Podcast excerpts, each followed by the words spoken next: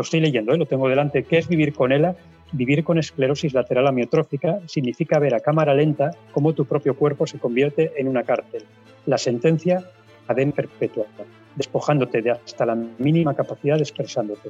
Una película mala de la que al inicio te cuentan el final.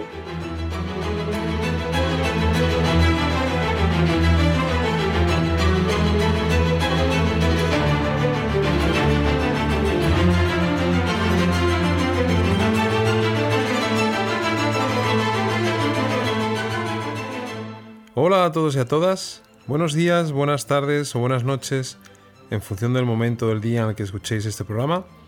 Yo soy Luis Hernández Valencia, iniciador e impulsor de Asturias Power. Hoy tenemos con nosotros en el programa Antonio Blanco, director de Fundación Alimerca, una institución creada en 2003 que trabaja en múltiples proyectos vinculados con la acción social, la asistencia alimentaria, la salud y también con los premios Luis Noé Fernández, que rinden homenaje a su fundador y reconocen las buenas prácticas en ámbitos de nutrición o de acción social contra el hambre. Una conversación muy amena con Antonio y en el que nos presenta una de las últimas iniciativas de la Fundación, Historias que valen su vale. Una iniciativa para dar a conocer realidades que a veces nos pasan totalmente desapercibidas. Empezamos.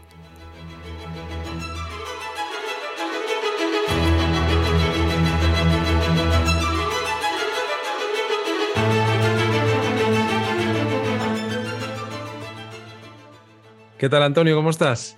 Pues muy bien, la verdad es que encantado de estar aquí. Bueno, yo también encantado, que además llevábamos tiempo persiguiéndonos. Mucho tiempo, mucho tiempo.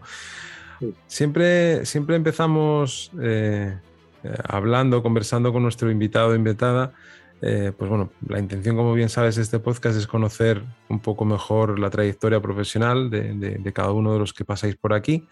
Pero también me gusta eh, hablar al principio eh, de, cosas que, te puedan gustar o, con las que disfrutes en Asturias. ¿no? Entonces, la primera pregunta es si eres más de, más de mar o más de montaña. Más de mar. Sí, sí. De, mar y de ría. Eso no es tan habitual y tenemos algunos espacios aquí eh, fantásticos, como la ría de Vía Viciosa, donde se me puede encontrar fácilmente. Porque ¿de dónde eres, Antonio? Pues mira, yo vivo en Oviedo, pero soy de Pola de Siero. Y luego tengo mucho vínculo, pero ya por temas de tiempo libre, con lo que es el espacio de la ría de Villaviciosa. Bueno, yo tuve, tuve ocasión de vivir un año en, en Villaviciosa y, siempre lo recuerdo con, con muchísimo cariño. Yo siempre digo a, toda la gente con la que hablo y, a toda la gente a, la que conozco que mi vida se ciñe a mis años escolares, ¿no? Eh, por donde he pasado en, esa trayectoria y en, en Villaviciosa estudié primero de BUP y además fue em, jugando allí en el Lealtad, fue el equipo que me dio la oportunidad después de fichar por el Real Oviedo, con lo cual el, recuerdo, pues, pues el recuerdo siempre es, siempre es agradable, ¿no? Cuando eres... Además, primero de BUP, que es como un año muy simbólico, ¿no? Muy sí, sí, sí, sí, además... Sí, sí, sí, la gente con la que sales. Totalmente, siempre me acuerdo de, de, una fiesta maravillosa que se hizo en Rodiles al final de curso, en la playa, que, que ya quisieran los de California. ¿No? siempre estamos pensando en, aquellos esos americanos y aquellas playas. Pero espera, es que además en la época, me imagino que me hablas de los 80, ¿no? 80, 90. Eh, pues mira, en Villaviciosa estudié, em, soy del 74, 84, eh, sí, 80, 90. Eh, porque en Rodríguez había como una especie de discobar de última hora, que no me acuerdo del nombre, pero que se iba, bueno, ya es que era el canalleo de, de la madrugada, y es verdad que los la burla. No sé si era la burla. Sí, creo que sí. Y los amaneceres allí, pues claro, hombre, eran muy de, de, de teleserie californiana, en versión local, en versión Asturias Power. Oye, Antonio, ¿y, y qué, te gusta más? Eh, ¿Lo dulce o lo salado? es que me cuesta decidir. empiezo por lo salado, termino por lo dulce. Es que no, no, equilibrio, equilibrio. Pero bueno, si tuviese que balancear lo, salado. Muy bien. Y, un, bueno, yo creo que se ya lo has respondido, ya, lo has dicho, porque te iba a decir un, rincón de Asturias, un sitio de Asturias donde te, gusta perderte o, o, encontrarte a ti mismo. Sí, la ría de Villaviciosa, sí, sí, por dentro, haciendo del surf, haciendo del surf totalmente. ¿Ah, sí? Sí, sí, sí. Sí, vas un día por la carretera y ves a un individuo eh, por allí, pues quizás sea yo, porque... ¿Pero de dónde sales? ¿De, no saldrás del club Albatros? o... Exacto, de ahí mismo. Ostras, qué, bueno. Otros más recuerdos todavía. Del Albatros salgo y voy, pues bueno, en dirección al Puntaro, en dirección hacia el Galtero y, y, eso sí que es un paraíso. Ahí sí que estás totalmente aislado. Vas con tu tabla tranquilamente y, bueno, a veces, pongo hasta, hasta mi perro, pequeñito, un tequel pequeño que va ahí entre las piernas de la tabla y vamos mano a mano eh, felices. Encantado. Otras veces ya vamos en grupo con más gente, pero no es lo mismo, no es esa sensación de pérdida de pérdida de, no sé, de atención plena, ¿no? Podrían decir otros en, tu entorno. Sí, fíjate que yo nunca había probado el paddle surf y lo, probamos con la familia este año en, en Luanco, que tenían allí, había unas cuantas tablas para alquilar y demás. Y la verdad que en estos días así ya últimos de, septiembre, a final de verano, que ya el sol cae un poco primero y ese gris asturiano eh, que siempre nos acompaña antes de que empiece a llover, la verdad que, que, es súper relajante. Sí, sí, relajante. Sí, sí, más en ría que en mar. En ¿eh? mar ya tiene otras, otras características, ya es más de deporte, más de con fuerza, sobre todo si, si te acercas a olas. Pero, eh, o bueno, en mar en calma no, lógico. Eso, era lo que te voy a decir, que yo este año, que, que he estado bastante en, en Luanco, ostras, había muchísimos días que no había marea, o sea que el mar estaba como un plato, totalmente como un plato. Oye, ¿y, ¿y cómo llega Antonio a, Fundación Alimberca? Pues por un anuncio. ¿Ah, sí? Por un anuncio. Ostras, te, prometo que hubiese sido la, respuesta más inesperada que, que, yo hubiese tenido ahora mismo. Pues ya ves, por un anuncio de la Nueva España, de aquella época maravillosa en la que los domingos de la Nueva España, digo la Nueva España porque era el periódico donde se concentraban más ofertas de empleo, es verdad que el comercio o la voz en aquel momento también tenían, pero mm, pues muchas personas que nos estén oyendo en el podcast eh, se acordarán aquella cantidad de páginas y páginas de ofertas de empleo que buscábamos, eh, bueno, ojeábamos por ahí. Mm, vamos a ver, yo, yo, estaba muy orientado a la carrera académica. Eh, de hecho, mi trayectoria de base es académica, tengo las acreditaciones como profesor universitario, las acreditaciones correspondientes del ministerio. Mm, pero necesitaba, bueno, pues simultanear un trabajo que me permitiese simultanear eh, actividad profesional con la terminación de la tesis. Yo ya estaba trabajando en una escuela de negocios donde estaba encantado, estaba feliz en, la escuela de negocios ESNE en aquel momento como jefe de estudios, pero necesitaba pues reducir un poquito el número de horas de carga que me llevaba el día entero para, bueno, pues para poder simultanear la actividad profesional y tener ingresos con el terminar que estaba en los últimos remates de la tesis doctoral. Eh, y casualmente, pues tomando un vermú con unos amigos, pues eh, yo creo que me aburría la conversación del grupo y entonces cogí el periódico y empecé a ojear y llegué a las ofertas de empleo y por curiosidad vi que se buscaba el director para poner en marcha una fundación que era un proyecto inicial, a, jornada, a media jornada y como algo muy inicial. Eh, de hecho, cuando fui a las entrevistas con los consultores me dijeron, bueno, que era simplemente pues pues eso, para poner en marcha un proyecto de, una fundación, media jornada, y luego ya se vería, pero quizás ni siquiera sabía si podía ser fijo. ¿no? Y a mí eso de poner en marcha proyectos me parecía apasionante. Y yo creo que ahí lo compartimos, Luisma, eh, cuando te cae un proyecto y además proyectos de impacto social, es apasionante, porque es tener mm, un fin que puedes definir, además en colaboración en este caso con, con, con el presidente de una entidad, unos medios que se te asignan y a partir de ahí es la imaginación y la creatividad para ver cómo con esos medios, con unos recursos humanos, materiales o inmateriales, puedes llegar a alcanzar ese fin. Y si encima ese fin es de impacto social, pues imagínate, me parece, apasionante. Entonces no lo dudé y, no sabía cuál era la empresa porque todo era ciego, era una selección ciega y fui pasando etapas y pasando etapas hasta que se abrió el nombre de la empresa y me sorprendió muchísimo, muchísimo, muchísimo el nombre. Em, porque tampoco tenía una expectativa de cuál podía ser, entonces estaba un poco en la sorpresa.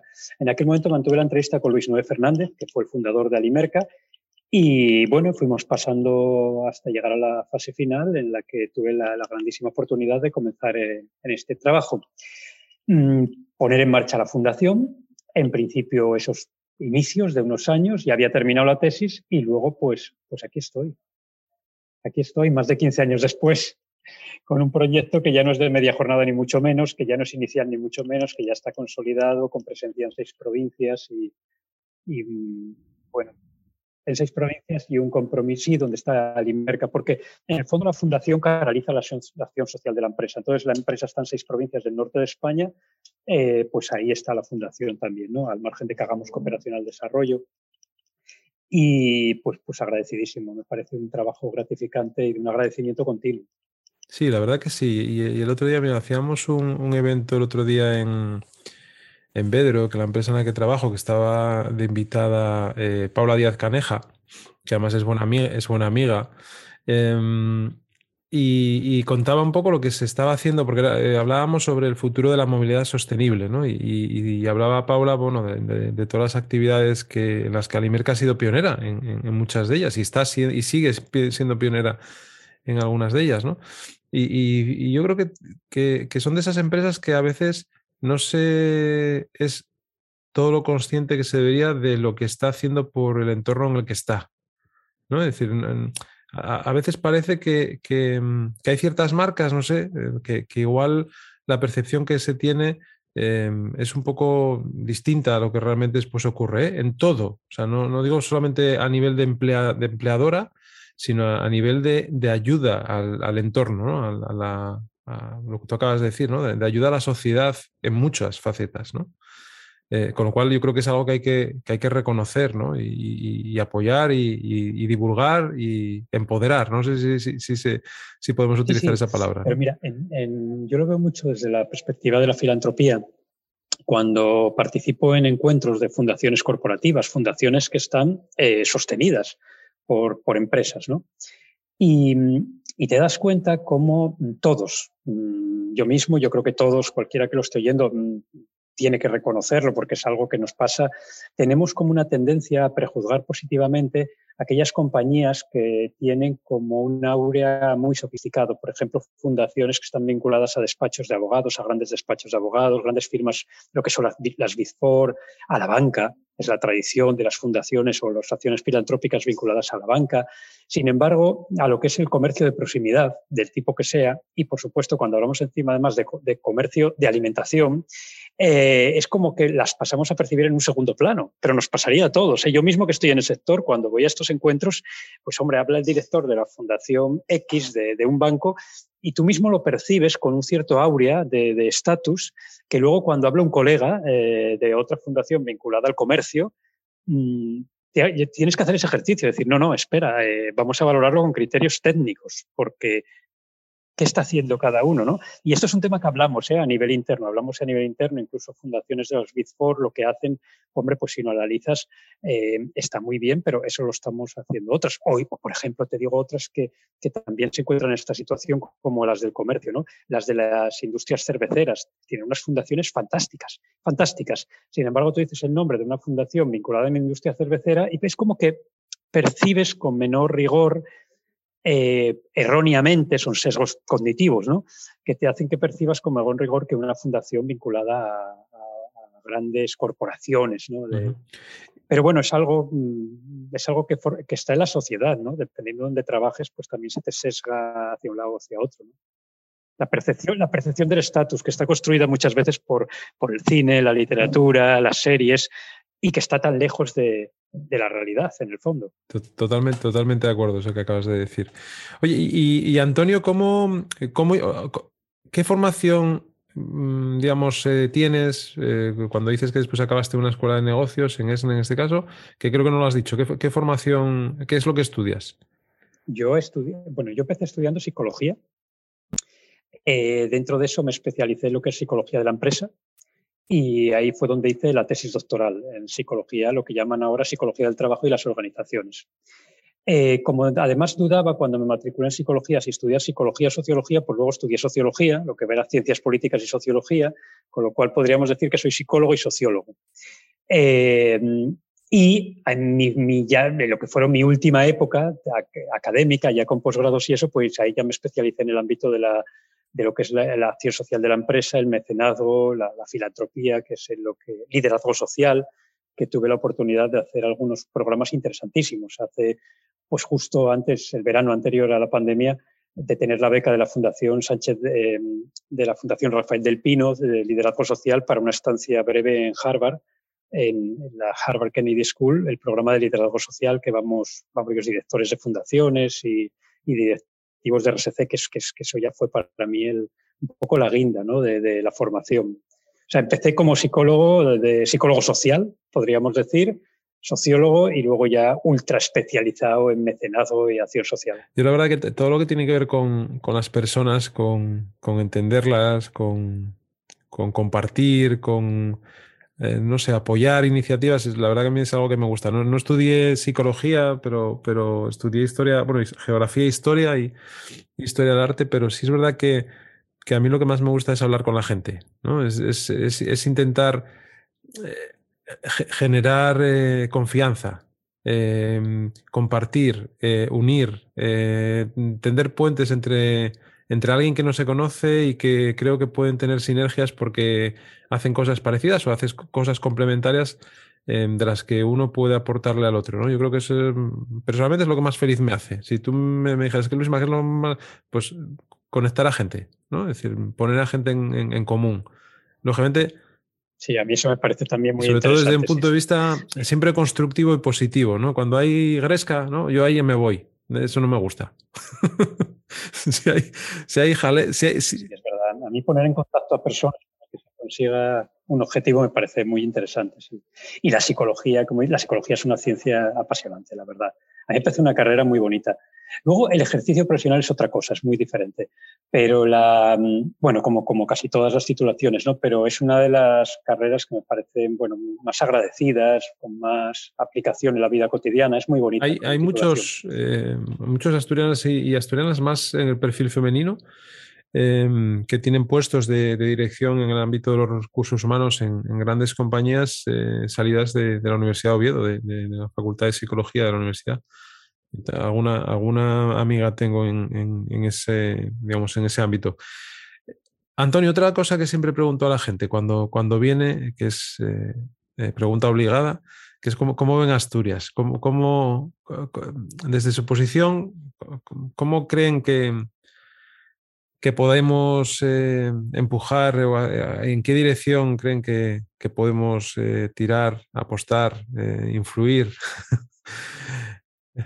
No, es fácil, ¿eh? No es fácil, sé que no es fácil, pero siempre me gusta tener visiones, las visiones de las personas por, por, diferentes, ¿no? Y porque están, eh, digamos, en posiciones distintas. En este caso tú estás aquí, lógicamente más vives la realidad de, la sociedad asturiana por muchos ámbitos y por toda esa gran labor que hace la Fundación de Apoyo a muchas instituciones pero también eres una persona crítica y, eres una persona que, también tiene un recorrido a nivel internacional, con lo cual eso siempre es eh, muy interesante, ¿no? Poder escuchar esas opiniones. Mira, yo eh, te, voy a comentar además algo en primicia primicia que no está publicado en, lo que fue la, Asociación Española de Fundaciones, el Consejo Autonómico de Fundaciones, que somos un grupo de fundaciones adscritas a esta entidad, a esta asociación, y mm, estuvimos desarrollando en el último año un estudio sobre el futuro de Asturias. Entonces, a través de entrevistas, eh, bueno, con un consultor social, eh, se hicieron entrevistas en profundidad a diferentes líderes de opinión que representaban todos los sectores de la sociedad civil. Y bueno, también estaba participación empresarial, eh, académica, mm, mundo asociativo. Y después, mediante un análisis de, contenido de, los discursos de estas personas, extrajeron las conclusiones. Y el otro día, debatiéndolo con el, autor de este estudio, el, sociólogo que hizo el análisis, se llama Eduardo Ramos, mm, pues llegábamos a la conclusión y él nos decía que la clave es la necesidad de cambiar un discurso, cambiar la narrativa, porque eh, la narrativa está llena en todos los intervinientes, todos los entrevistados, de conceptos negativos, de mucho pesimismo. Mm, entonces decíamos que la, primera función que deberíamos asumir, y en este caso decíamos las fundaciones, ya que podemos ser representantes de una sociedad civil porque estás muy, muy próximo a, diferentes realidades sociales, es la importancia de cambiar el discurso, cambiar un discurso, darle justo la vuelta hacer esa narrativa de, optimismo, de futuro, de lugar eh, tremendamente mm, positivo y predispuesto para lo que es la transición verde, la transición hacia un desarrollo sostenible, que es hacia donde vamos, pues que mejor ¿no? si nos vamos a la ventana para ver la cantidad de posibilidades que tenemos aquí, por muchos motivos, no solo porque somos un espacio con muchos recursos naturales. Y, decíamos pues eso, ¿no? la, la, importancia, me gustó mucho el, hecho de que lo primero que hay que hacer es cambiar la narrativa, cambiar un discurso y, pero claro, lo, lo difícil de eso es que pasamos de lo tangible a lo intangible con lo cual ya no es tan fácil compartirlo cuando hablamos de intangibles.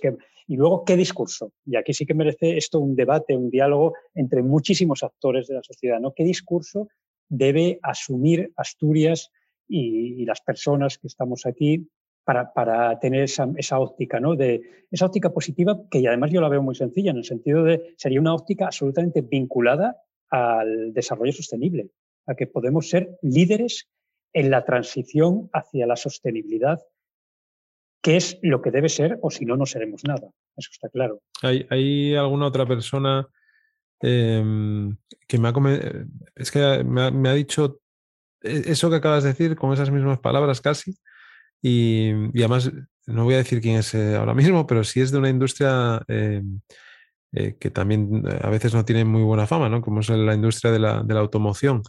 Pero, pero en su momento me lanzó un reto, ¿no? Y, yo dije, vamos, yo en, este, esta situación, en, este momento que estamos viendo, no tengo fuerza para, para coger ese reto, ¿no? Pero decía que Asturias eh, tenía un reto por delante que era pues intentar convertirse en una de las primeras regiones que adoptara este tipo de estrategia como, como su fin, ¿no? Su fin último.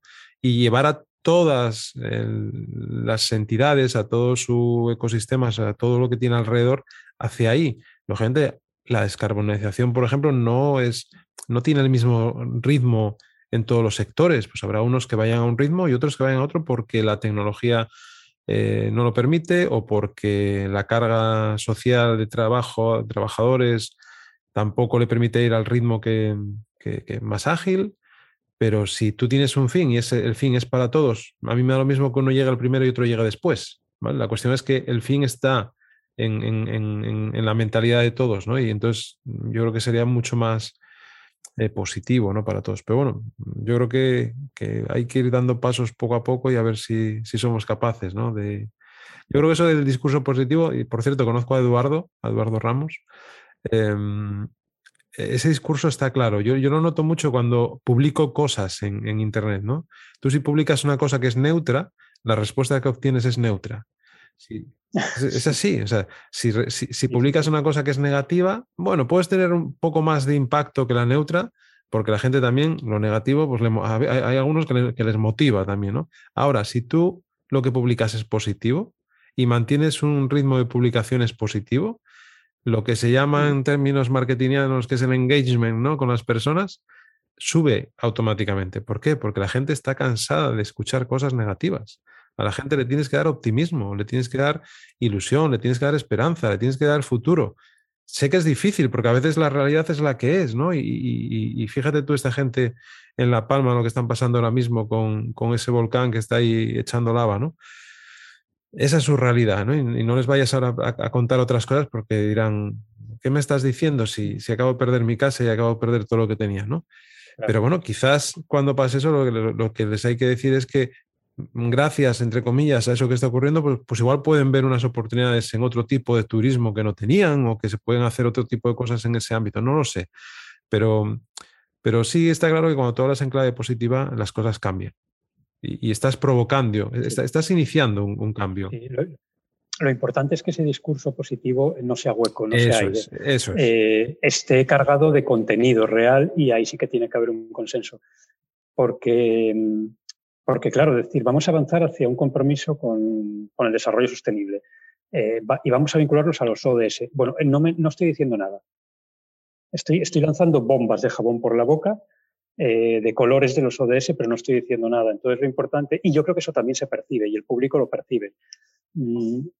Lo importante es eso, llegar a un acuerdo para decir, vale, ese discurso, ¿qué tiene debajo? O sea, ¿qué, objetivos tiene? Y vamos a por ellos y a partir de ahí creamos esa narrativa, ¿no? Es, el gran reto que tenemos que asumir y creérnoslo, porque de verdad pienso que si no, nos, no podremos ser nada, porque es que el futuro o, o entra dentro de esa dinámica sostenible o no, no, no, no hay cabida, no hay cabida, los recursos se agotan, las energías estamos viendo lo que puede ocurrir cuando tenemos esa dependencia. Mm, podemos abrazarnos al comercio externo, a las transiciones bancarias y de seguros con entidades que están erradicadas en cualquier lugar y que no nos cobren comisiones y todo eso. Podemos lanzarnos a todos los cantos de sirena que queramos, pero sin olvidar entonces nuestra responsabilidad con el entorno en el que vivimos. Porque las ciudades en las que vivimos también quieren comercio de proximidad, también quieren tener eh, vida, también quieren tener empleo. Entonces, claro, eso tenemos que ser muy conscientes de, de ello, que, que no es solo decir voy caminando hacia los ODS o voy caminando hacia... No, vale, voy caminando hacia ahí. Vale, ¿y eso qué significa? ¿Y qué tipo de consumo tengo que tener?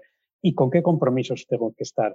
¿Y si? ¿Y, qué, relación tengo que tener con los recursos naturales, con las personas? Y si eso luego lo, lo, lo engarzo en eso, en un mensaje positivo, pues entonces podremos ir todos caminando, ¿no? Y, por ejemplo, decírselo a los estudiantes universitarios. Yo doy clase a los chicos de primero en ADE y en economía y, ellos tienen muy claro que se van. Pero un porcentaje elevadísimo. Pero que se van a como lo ven como algo muy positivo irse. Y los únicos que tienen pensado quedarse es porque prevén opositar a la administración. Pero fíjate, hacen economía ya y prevén opositar a la administración en puestos de auxiliar o de administrativo ni siquiera, o sea, esas personas que prevén el, quedarse mm, trabajan dentro de un rango de expectativas bajo. Porque yo les digo, pero no oposita a técnico superior si vas a hacer un grado, ¿no? Entonces dicen, no, que eso es complejo. Claro, es que las cosas eh, hay que pelearlas, ¿no? no. Claro. Pero, quizás también porque nadie les ha explicado esas posibilidades. Es decir, tú, les, tú se lo estás diciendo, no lo sé, porque ese conformismo Em, no sé si es que es algo cultural ya, ¿no? O que está ahí ya en, la, base. Pero mira, nosotros que estamos recibiendo ahora alumnos de, en, la empresa, en Bedro, que estamos recibiendo a, todos los alumnos del primer grado de Ingeniería de Datos, que empezó ahora en, la Universidad de Oviedo, en la EPI en Gijón, em, son 60 chavales de creo que 500 solicitudes que hubo, eh, chavales con una nota de corte muy alta, eh, con, ganas de estudiar pues, matemáticas, gente que, le gustan las matemáticas. Y, coño, yo a mí me, sorprende porque tienen ganas, o sea, tienen ganas, ven que hay una oportunidad en estas nuevas carreras, que les puede posicionar a un nivel, pues ahora mismo como es algo novedoso y hay demanda, pues con unas oportunidades laborales importantes. Y yo lo que les digo es que por qué quieren hacer eso, si solamente porque mm, se pueden labrar un buen futuro o porque realmente tienen pasión por eso que hacen. Porque yo digo, si no tenéis pasión por eso que vais a hacer, olvidaros, dedicaros a otra cosa. es decir, buscar algo que sea apasionante para vosotros. Y seguramente que lo encontréis y vais a tener la suerte de que si vinculáis el mundo del dato a lo que os guste, como es algo que aplica transversalmente hoy en día a cualquier sector, a cualquier negocio, vais a tener suerte de que si encontráis esa pasión y la juntáis con lo que vais a estudiar, entonces ya, perfecto, ¿no? Entonces, vuestra misión es encontrar esa pasión porque lo que estáis estudiando os va a permitir trabajar haciendo lo que realmente os gusta, ¿no? Entonces, bueno, es, ese discurso un poco para motivarlos, ¿no? Y para pincharles y para... Si les ves con, ganas, ¿no? Y, yo también les digo que si tienen la ocasión de irse, que se vayan, que debería ser obligatorio irse para conocer eso, eso, pero después volver. Yo, yo, yo siempre digo lo mismo, si fuera presidente del Principado, eh, que no lo voy a ser nunca, lógicamente.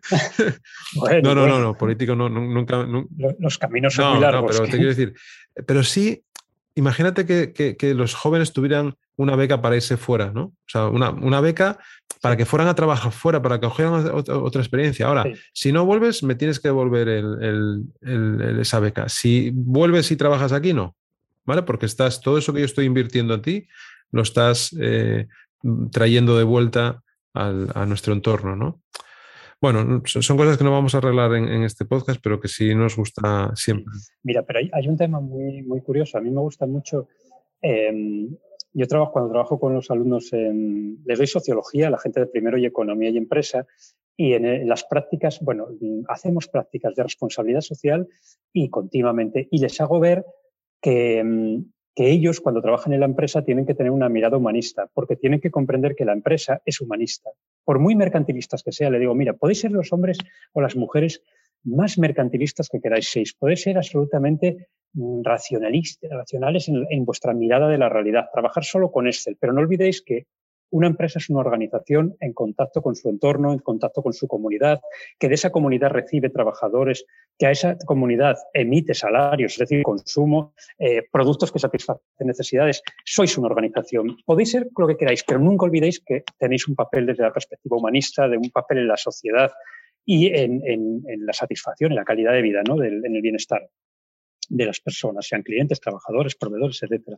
Entonces, eh, lo que hago para trabajar esto Mm, yo ahí me inspiro mucho en las, escuelas de negocios y en esos entornos más eh, reconozco que son de, sí, de escuelas de negocios privadas, que al alumnado mm, se le trata en todo momento como si fuese a tomar decisiones, como una persona técnica o directiva y a través de modelos de, casos de empresa, pues tienen que asumir eh, decisiones. Y es una metodología que me gusta y, que yo tuve la oportunidad en algunos cursos de posgrado de aprender. Bueno, de aprender no hay nada que aprender, o sea, es te pongo un caso de empresa y te pones en la mente del trabajador y decides. Y cuando lo llevo a los alumnos de primero, es maravilloso porque sonríen.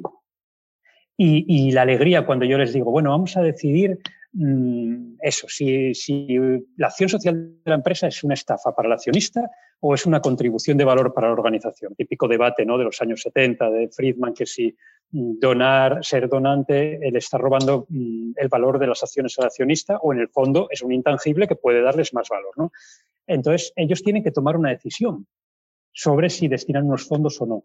Eh, es un ejercicio, por ejemplo, ¿no? y debatir sobre ello. Oh, les encanta. Y, debaten. Eh, luego también hablamos sobre otros temas de estratificación, cómo reducir la estratificación. Entonces yo le digo, si sois políticos, ¿cómo trabajaríais la política fiscal para, o una política de becas para asegurar la movilidad social en este país, ¿no? Venga, imaginaos que estáis en un debate parlamentario. Bueno, pues sonríen, disfrutan. Y una vez había una chica que estaba y me dice, Antonio, es que estoy emocionada. Y dije yo, ¿pero qué te pasa? Y decía, porque llevo aquí, eh, empecé, o sea, yo doy en el segundo cuatrimestre de primero, imagínate que este ejercicio es en mayo, ¿no? Por ejemplo. Y me dice, claro, llego aquí en septiembre, vengo de un instituto. Eh, donde sacaba buenas notas, donde más o menos, pues bueno, me decían, como estudias bien, venía de, un ámbito rural. Si estudias bien, vas al bachiller y de ahí a la universidad. Y llego aquí y me dice, chico, desde que estoy, lo único que me dicen es que vamos a ir todos al paro, que en Asturias no hay empleo. Los profesores nos dicen que, bueno, que estamos aquí, pero, pero, pero, pero Claro, y de golpe llegas y me dices que ponte la cabeza una directiva, dices que me acabas de dar un subidón, y digo, pero bueno, mm, tan difícil es. Y no estoy generando falsas expectativas. Sé que de ellos luego el mundo laboral es un embudo.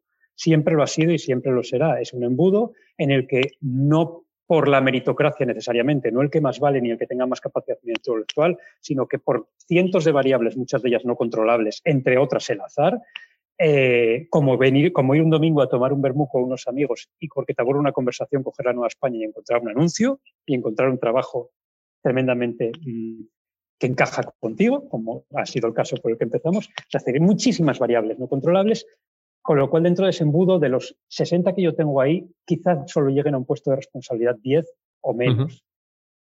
Pero eso que la vida les vaya haciendo ajustar las expectativas a la realidad no nosotros dándoles mensajes desde la adultez hacia la juventud, porque eso Sí, sí, sí. Yo, les decía también, yo, soy un, usuario muy, eh, decir, de, LinkedIn, ¿no? LinkedIn para mí es una herramienta maravillosa que me permite eso que me gusta, que es conectar con personas y hablar, con ellas, iniciar, conversaciones. Y, y, les decía que si, claro, son gente con 17, 18 años. Les preguntaba si conocían LinkedIn el 90% no lo conocían, ¿no? No está dentro de, no, está dentro de su, de su, mentalidad ahora, de su mente. Pero yo lo que, lo que les digo es, pues ir metiéndolo, porque hoy por hoy es la herramienta, una de ellas, pero es una herramienta que os va a posibilitar encontrar un trabajo. No solamente encontrar un trabajo, conocer a personas que os pueden dar la posibilidad de iniciar una experiencia profesional o de emprender en un momento dado si, si os animáis a ello, ¿no? que lógicamente no es algo obligatorio. Pero, pero decir, y como tú dices, algo de azar hay en todo, ¿no? Pero el azar, si lo encuentras, si lo buscas, va a ser más fácil de que te llegue, ¿no? Es decir, eso de que estoy aquí esperando y de repente tengo suerte. Bueno, la suerte como decía, no sé si era Picasso, si te encuentra trabajando en la inspiración, mejor, ¿no? Pues perfecto. Eso es, pues ponte, ponte a ello. fíjate con qué cosas más sencillas. Eh, tú te encuentras con muchos de estos, estos chicos, de estas chicas de 17 años, que te mandan un email tremendo, eh, te mandan unos correos mm, o unos mensajes en el campus virtual eh, absolutamente sin pulir, con perdón de la expresión. profe, mm, hoy no voy a clase, por ejemplo, ¿no? Em, eh, profe, o, sin saludo ni nada. ¿Cuándo, hay que entre, ¿Cuándo es el examen? ¿Cuándo es el examen? Eh, ya no te digo los que simplemente en el, en el asunto del correo ponen lo que quieren preguntar y no hay luego cuerpo de correo ni nada.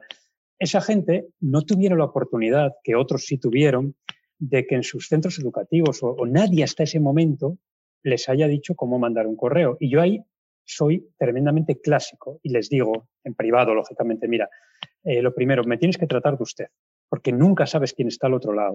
Tienes que poner el asunto, tienes que poner un saludo. Bueno, hay cosas que hay gente que nos va a oír y va a decir qué tonterías. Bueno, pues no, porque con esa pequeñísima enseñanza ya estás dándole una pequeña herramienta a la persona para que cuando mande un contacto en LinkedIn, el, em, el receptor le atienda y le responda. Porque si yo te digo, Luisma, mm, eh, ¿tienes trabajo en la empresa? O sea, son pequeños detalles, entonces sí que podemos ayudar. No, a partir de ahí no puedes hacer más. A partir de ahí entran variables controlables, no controlables, el azar, un psicotécnico que te sale bien, que congenies o no con las personas que te hacen las entrevistas de selección, o si es una oposición, que en el bombo salgan los temas que tienes más preparados. Eh, o que tengas los medios económicos para poder aguantar y aguantar y aguantar hasta que aparezca el trabajo de tu vida. Yo qué sé, son muchas las variables, pero que nos ocuparían dos podcasts para analizarlas. Cuéntame. bueno, no, haremos más, haremos más, no te preocupes. Que mm, no, te iba a decir, em, ¿cuál es el reto que tienes ahora eh, dentro de la fundación? Eh, ¿En qué proyectos estáis? Eh, pero sobre todo eso, ¿qué, es lo que más te inquieta ahora? Bueno, pues mira, tenemos un proyecto ahora mismo sobre la mesa muy bonito, que es la Fundación tiene como visión dar voz a nuestros vecinos invisibles llamamos vecinos invisibles pues a todos aquellos colectivos, a las personas que nos, que nos rodean, que realmente son nuestros vecinos, que por situaciones adversas, físicas, psíquicas, económicas, sociales, mm, están llevando, mm, se ve, ven seriamente afectada su calidad de vida. Hablamos de personas, por ejemplo, con una discapacidad eh, severa, personas que son diagnosticadas con enfermedades crónicas, personas que sufren algún tipo de trastorno eh, del desarrollo, eh, pobreza, privación, eh, exclusión, a veces por una situación de inteligencia límite, como casos que conocemos. Entonces, a través de una convocatoria anual de ayudas identificamos estos colectivos, las asociaciones que atienden estos colectivos y em, llevamos años colaborando con ellas. Pero vamos a dar ya desde ya, desde el viernes que empezamos la campaña y a lo largo del 2022 al menos, vamos a darles visibilidad en la opinión pública. ¿Cómo? De momento estamos haciendo una fantástica campaña de fotos con cuatro fotógrafos mm, pues de la talla de, Mercedes Blanco, Pelayo Lacasete, Noé Baranda, eh, Omar Tareces, todos pues bueno, muy destacados en cada uno en su ámbito de, mirada ¿no? de la realidad fotográfica y eh, vamos a plasmarlo en testimonios de vida, en historias de vida. Y a través de esa exposición fotográfica y del encuentro con estas personas, iremos moviéndonos por varios municipios para darles voz. Vamos a dar voz a los vecinos invisibles y vamos a hacer un poco de golpe, ¿no? de un poco de golpe metafórico en el estómago eh, a muchas personas que, bueno, pues que no tienen contacto con estas realidades para, para saber que a veces detrás de una puerta del vecino de al lado pues están viviendo una situación eh, muy compleja, muy compleja por la presencia, como digo, de una discapacidad, una enfermedad, eh, una exclusión, a veces por las cuestiones más insospechadas. Y es, a estos vecinos vamos a darles voz, concretamente a 44 realidades sociales que ya están eh, fotografiadas. Estamos viendo su historia de vida. Y la primera la hemos publicado en las redes sociales esta semana, el viernes y el lunes de el viernes de la semana pasada y el lunes ya en Instagram, con un caso de Gijón, un matrimonio de Gijón, con una eh, chica joven que su vida se paró a edad de y de su marido cuando con cuarenta y pocos años, creo que eran, eh, a él le diagnosticaron ELA, con dos niños muy pequeños. Ella a su vez se lo habían diagnosticado antes a su madre y pues durante años su vida fue ser cuidadora. una realidad invisible. Todo el mundo ve al enfermo, pero no siempre se ve al cuidador que abandona su vida profesional, ella era encargada en una cadena de supermercados, dejó su vida y pasó a ser cuidadora y a vivir dentro de, su casa como cuidadora. ¿no? Eh, grabamos el vídeo en su casa con una complicidad fantástica antes de que, sin, saberlo, eh, él falleció en julio y pidiendo autorización, ella quiso que se publicase el vídeo, quiso que lanzásemos su historia igualmente porque a él le hubiese gustado y para dar testimonio del papel de estos enfermos y de los cuidadores. O sea, la realidad de estos enfermos y el papel de los cuidadores.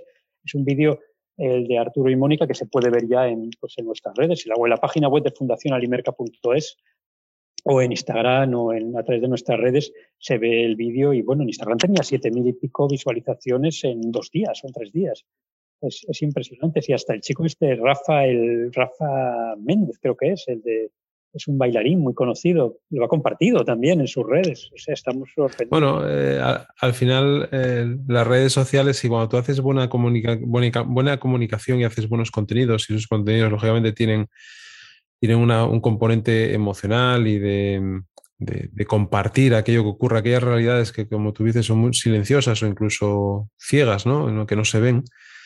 Eso tiene impacto. Em, em, em, bueno, lo que mira, yo lo desconocía esto que acabas de decir y, voy a hablar con, Pablo, que es que el, que gestiona nuestro Instagram y Twitter, para, hacer seguimiento a, esa campaña, ¿vale? Así, pues mira, pues, pues otra cosa que, ponemos ahí en valor.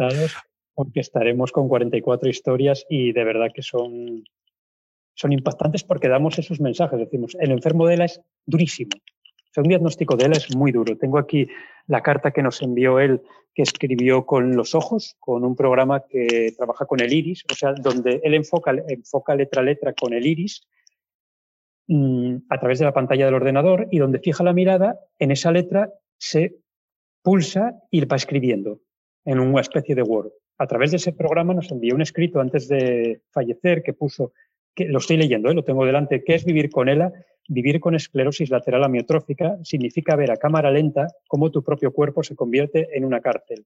La sentencia, cadena perpetua, despojándote de hasta la mínima capacidad de expresándote. Una película mala de la que al inicio te cuentan el final. Esto eh, nos lo envió él escrito con su programa eh, a través del iris, fijando el iris, como digo, las letras. Y esta realidad es dramática, pero dentro de su dramatismo es conocido el caso de Ela. Por eso nosotros no solo vamos a hablar de Arturo, sino también de Mónica, su mujer que estuvo en la sombra como cuidadora, acompañándolo desde el diagnóstico hasta, hasta el final y que hoy, que él no está, queda ella. Entonces, a esas 44 historias eh, duras, pero tan reales como, como, lo que digo, son nuestros vecinos invisibles. Totalmente. Oye, Antonio, y mm, por, por terminar, antes de, despedirnos, una, otra cosa que te quería preguntar, ¿cómo habéis vivido la situación de, del COVID eh, dentro de, de, la fundación, de las actividades que hacéis? Eh, ¿Tomasteis algún camino eh, en ese momento para ayudar? Para... Sí, sí, sí, sí, sí, fue inmediato porque como tenemos muchos programas de ayuda alimentaria, lo que hicimos fue la, la misma semana que nos confinaron, contactamos con todas las entidades eh, con las que colaboramos para ver si necesit cómo, cómo iban a llevar el tema de la ayuda alimentaria. Entonces, eh, algunas habían cerrado, otras nos dijeron que si podíamos enviarles vales. Entonces mantuvimos un contacto continuo con ellas y hicimos una convocatoria especial de ayuda alimentaria que mantuvimos durante hasta mayo, fuimos de marzo a mayo, eh, activa, de forma que ellos nos iban haciendo peticiones, íbamos mandándoles vales de compra o en algunos casos que no podían salir a la calle porque eran personas eh, con enfermedad o que estaban protegidas, mm, especialmente protegidas eh, por la cuestión sanitaria, les mandábamos cajas, cajas de alimentos variados. Y esa fue una línea, la ayuda alimentaria. Y luego abrimos en colaboración con el SESPA, mantuvimos un contacto con ellos desde la segunda semana aproximadamente para facilitarles a los habían cerrado las cafeterías de los hospitales con lo cual los médicos que en aquel momento hacían muchísimas eh, horas estaban allí no tenían ni siquiera dónde tomarse un tente en pie no había reposición de las máquinas de vending porque no entraba personal ajeno al hospital. Y como digo estaban cerradas las cafeterías entonces les facilitábamos eh, snacks tentempiés fruta frutos secos les mandamos por ejemplo, los del hospital de campaña de la feria, ensaladas, sándwich, eso para el personal sanitario y luego para los enfermos que entraban solos y despojaban, se les despojaba de lo poco que llevaban, les facilitábamos kits de higiene.